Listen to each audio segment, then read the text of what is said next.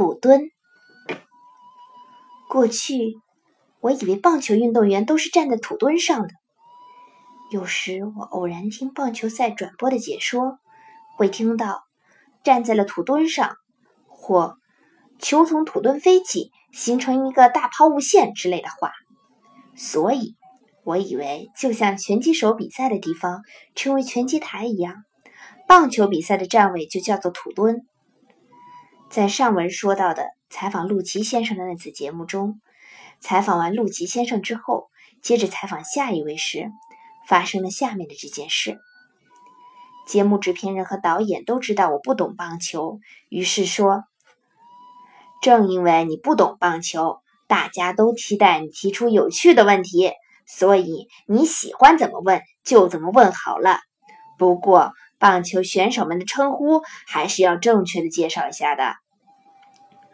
我为了不出差错，介绍下一位的时候，在小纸条上写下了他的职务和称呼。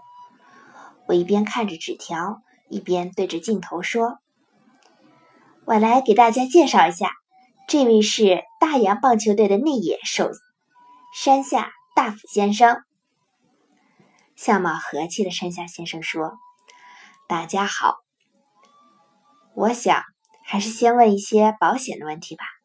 于是说：“山下先生从庆应大学加入了专业队大洋棒球队。当您第一次站在专业队的土墩上时，您的心情怎样呢？”我本来以为对方马上就能回答，没想到过了一会儿还不见动静。我有些惊讶。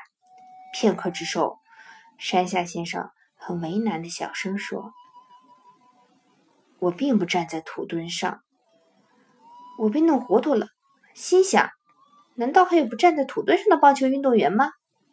这位先生确实是一位棒球运动员，难道我弄错了？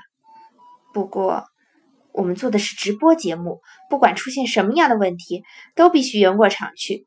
于是我小心的问道：“不好意思，请教一下。”那么您站在哪儿呢？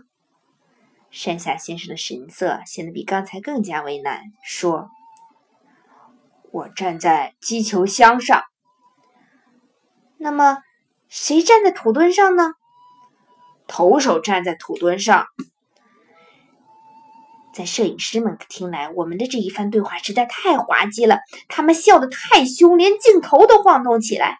可我丝毫不知道究竟发生了什么，自然笑不出来。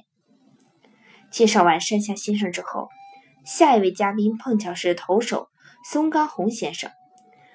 我看着纸上的提示，叫道：“这位是投手松冈先生啊，就是您，是您站在土墩上。”松冈先生也大声说：“是的，是我是我。”我高兴极了，情不自禁的和松冈先生握手道：“太好了，太好了！”松冈先生也一边和我握手，一边说：“太好了，太好了！”周围所有人也都在说：“太好了，太好了！”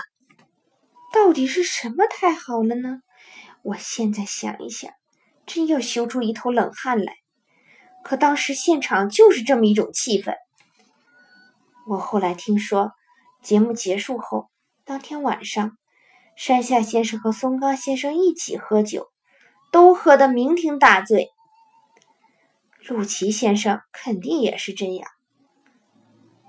我真是很对不起这几位先生。